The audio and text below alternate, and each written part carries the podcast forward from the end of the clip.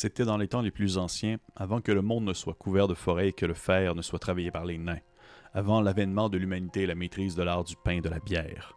Le monde était alors gouverné par les dragons et les démons. Ils étaient les principes opposés, la loi et l'ordre contre le chaos.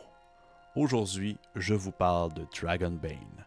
Dragonbane, aussi surtout connu sous le nom de Drakkar Hoc Démonaire, trouve son origine sur la scène suédoise des Wargames.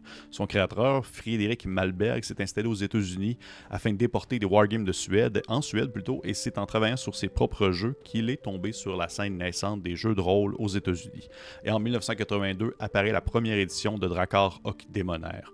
Au fil des années et des éditions, le jeu a été publié par Target Games, Riot Minds et aujourd'hui c'est la Free Ligan, la Free League, qui a fait financer le tout via une campagne de sous-financement en août 2022. Le jeu est disponible en anglais, en suédois et en allemand et c'est ainsi qu'on retrouve en anglais le nom Dragonbane. Le jeu est illustré aujourd'hui par M. Juan Egerkrans, qu'on connaît entre autres pour Weissen, un merveilleux, autre, un merveilleux autre jeu de la Free League, et l'équipe qui s'est occupée du design pour les règles et tout, et c'est la même qui s'est occupée pour Mutant Year Zero, Forbidden Lands et le très récent et excellent Blade Runner. Mais de quoi parle? C'est quoi les thèmes de, de Dragon Bane? Eh bien, Drac Drakar Hoc Démonaire, j'adore le, nom en, suédois, je trouve tellement que ça sonne bien, est un jeu de rôle fantastique classique, avec de la magie, des mystères et de l'aventure. Cette nouvelle édition-là a été conçue pour faciliter la prise en main par le jeu, du jeu. Très peu de temps de préparation et ça peut vraiment être expliqué très rapidement à quelqu'un d'autre qui n'a jamais joué encore à cette version-ci.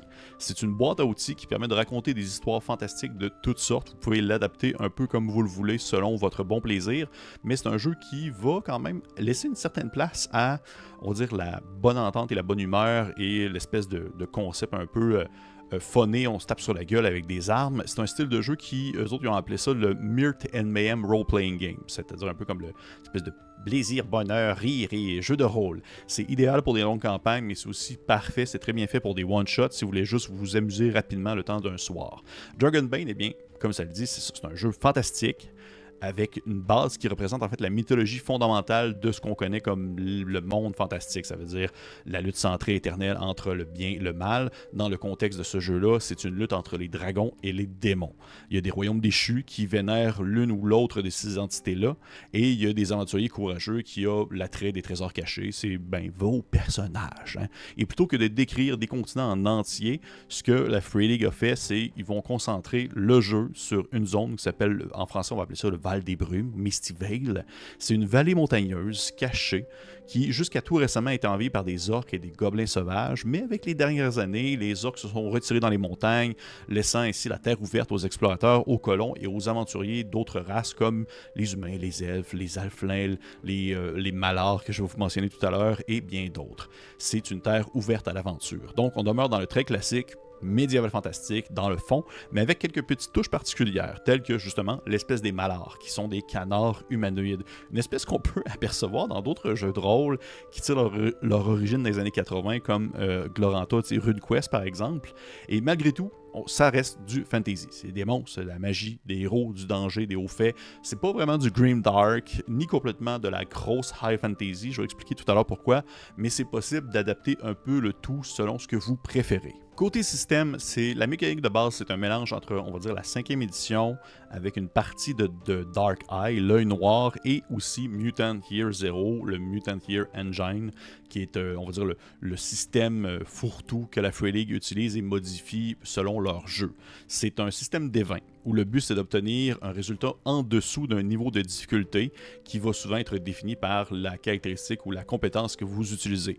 Pour de la cinquième édition, on retrouve les notions comme l'avantage, des avantages. Ça fonctionne exactement comme à la cinquième. Ça veut dire qu'il va y avoir des événements qui vont vous donner l'avantage, qui font en sorte que lorsque vous lancez deux des 20, vous gardez seulement le meilleur des deux résultats. Mais il y a aussi justement le concept de pousser sa chance, push your luck ou push your dice, euh, qui euh, est très populaire dans le système de la Free League du Mutant Year Engine, Year Zero Engine. C'est vraiment dans le concept où vous ratez un jet, eh bien vous pouvez relancer, vous pouvez retenter euh, votre, on va dire, la chance que vous aviez, mais si vous échouez encore, il se passe quelque chose de terrible. Moi, c'est personnellement c'est une mécanique que j'aime beaucoup, de comme aller aller sa chance, voir est-ce que tu prends le risque de vouloir réussir ce que tu souhaitais entreprendre mais de peut-être échouer. Et si tu ça va encore plus mal que tu le pensais. Côté combat, eh bien, ça commence à être un peu plus funky. L'initiative de combat est un jeu de cartes qui est numéroté de 1 à 10. Euh, et dans le fond, la carte la plus haute passe en premier. Euh, au lieu du jet, dans le fond, au lieu de lancer un dé, ben, ça va être la carte la plus haute qui va être distribuée un peu au hasard selon les personnages. Et à leur tour, les joueurs peuvent faire une action, se déplacer et attaquer ou se déplacer et faire autre chose. Mais vous pouvez interrompre une autre action pour esquiver ou parer une attaque. Vous lancez un D20 contre un niveau de compétence, un niveau de difficulté qui est défini pour soit attaquer et ou éviter. Et si vous réussissez, vous infligez vos dégâts ou vous sautez hors du chemin, hors du danger.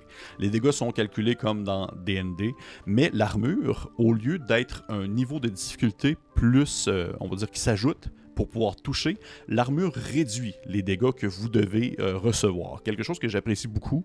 En fait, je trouve que c'est intéressant comme manière de fonctionner. Lorsque vous euh, agissez, vous retournez votre carte ça veut dire une des 10 que vous aviez jusqu'à jusqu'au début du prochain tour. Et lorsque vous atteignez 0 point de vie, ben bien, vous êtes sur le sol. En plus de vos points de vie, vous avez aussi de la volonté. La volonté, c'est un peu comme les points de magie qu'on peut voir dans d'autres jeux de rôle. Si vous dépensez votre volonté pour lancer des sorts ou obtenir des capacités spéciales. En anglais, on va, on va l'appeler la willpower.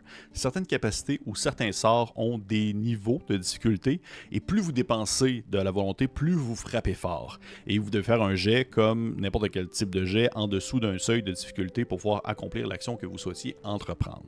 À la création de personnage, vous devez choisir votre espèce ainsi que votre occupation. L'espèce va donner une capacité unique qui peut ou non coûter des points de willpower. Parmi les races disponibles, eh on peut trouver les classiques, l'humain, l'elfe, le nain, l'alflin, et deux espèces plus inusitées, c'est-à-dire le malard, l'homme canard, et le wolfskin, qui sont des genres de loups humanoïdes. Côté classe, on a l'artisan, le barde, le guerrier, le chasseur, le chevalier, le mage, le marin, le marchand, le scolar et le voleur. Et j'apprécie de voir des classes qui se détachent des classiques et qui vont dans une, avenue plus euh, technique du job du quotidien. Les classes possèdent des, affinités avec certaines compétences, ainsi qu'ils vont aussi offrir des habiletés uniques. On trouve les points de vie, l'équipement, l'encombrance et autres éléments de la sorte qu'on retrouve dans de nombreux jeux médiévaux fantastiques.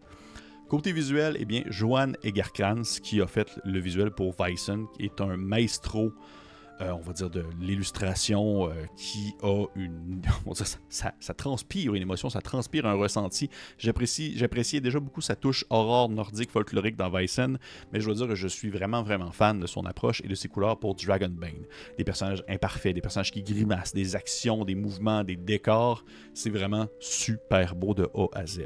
Pour ma critique personnelle, une mécanique simple, mais avec des belles possibilités stratégiques, une économie d'action intéressante, la façon dont sont gérés les combats des monstres, les règles de voyage et les survies rend Dragonbane euh, vraiment aisé à assimiler, à comprendre et à partager. Il y a une courbe d'apprentissage qui se fait numéro un, mais il y a quand même des nuances, il y a quand même des originalités qui rend le tout très dangereux et c'est là où est-ce qu'on se retrouve devant une drôle de bestiole qui va flirter entre vraiment, on va dire, le, style old school avec une très haute taux de mortalité, mais aussi tout de même avec des mécaniques très modernes. Je vous donner un exemple. Par exemple, les monstres, comme les géants, les trolls et tout ça, vont toucher automatiquement s'il vous attaque, à moins que vous pouviez dépenser votre action pour pouvoir esquiver.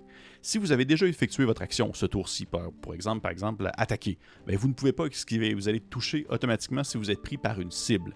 Vous pouvez toutefois échanger votre ordre d'initiative avec un ami ou un monstre pour essayer d'attendre et voir ce qui se passe. Ça donne vraiment l'effet d'un genre de jeu d'échecs dans lequel vous devez savoir à quel moment déplacer votre pion au bon endroit pour pouvoir avoir le, plus grand avantage sur l'ennemi en question et essayer d'être le premier à frapper ou du moins euh, avoir une bonne position défensive pour pouvoir esquiver ou bloquer c'est ça rend le tout quand même assez stressant et vraiment dangereux surtout que lorsque vous vous retrouvez dans des monstres qui ont des capacités spéciales qui vont avoir des, dégâts de zone ou même une deuxième attaque ou des effets magiques parce que oui le jeu demeure très asymétrique à ce niveau-là les monstres vont fonctionner de manière différente des joueurs qui fait en sorte que ça rend, euh, on dit, les combats stratégiques où vous devez étudier la créature contre quoi vous allez vous battre, vous devez la comprendre, vous devez la connaître pour être sûr de bien euh, vous placer au bon endroit puis de bien être capable de statuer à quel moment est-ce que vous devez frapper pour pouvoir mettre votre ennemi à terre. En bref, c'est un système qui fait beaucoup avec très peu.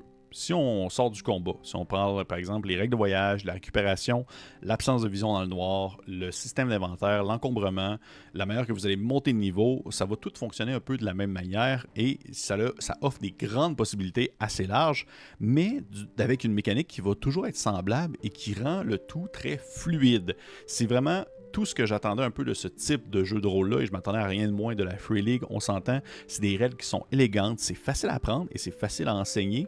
C'est pour moi un des meilleurs jeux présentement pour pouvoir enseigner le jeu de rôle à des gens si ceux-ci s'attendent à des référents à la justement Donjon Dragon. Si mettons quelqu'un veut jouer un jeu de genre Hey, ça a l'air de fun Donjon Dragon, pourrais-tu me faire essayer? Ben, j'ai fait essayer Dragon Bane parce qu'au final, la courbe d'apprentissage, elle elle se fait vraiment comme c'est un moteur sur ton vélo, puis tu montes la colline d'un coup de pète. C'est super, super facile. Et tu as un peu le même feeling, ça donne un peu le même ressenti que Donjon Dragon, mais toutefois, c'est là un peu la bémol, c'est que ça demeure que c'est quand même très dangereux. Je pense que c'est là que ça va peut-être trouver un peu moins son, son public. Euh, les combats sont difficiles. Les combats sont vraiment difficiles. Ça peut vraiment plaire le fonctionnement de se dire je me fais toucher automatiquement si je bloque pas ce tour-ci.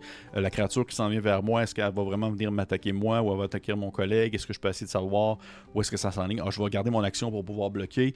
Euh, je peux comprendre que ça va pas être à la sauce de tout le monde. Pour ma part, je trouve que c'est vraiment intéressant. Je trouve que ça donne une profondeur, on va dire, à la stratégie d'action et aussi justement à l'économie d'action, à quel point est-ce que tu vas vouloir dépenser ce que tu sais faire pour pouvoir faire de grands dégâts ou si tu préfères garder le tout pour bloquer. Euh, mais je peux comprendre que ça peut peut-être charmer moins des gens. Et aussi, autre chose, c'est que pour l'instant, on s'entend, euh, Dragon Bane n'a pas beaucoup de stock de sortie officiellement pour le jeu.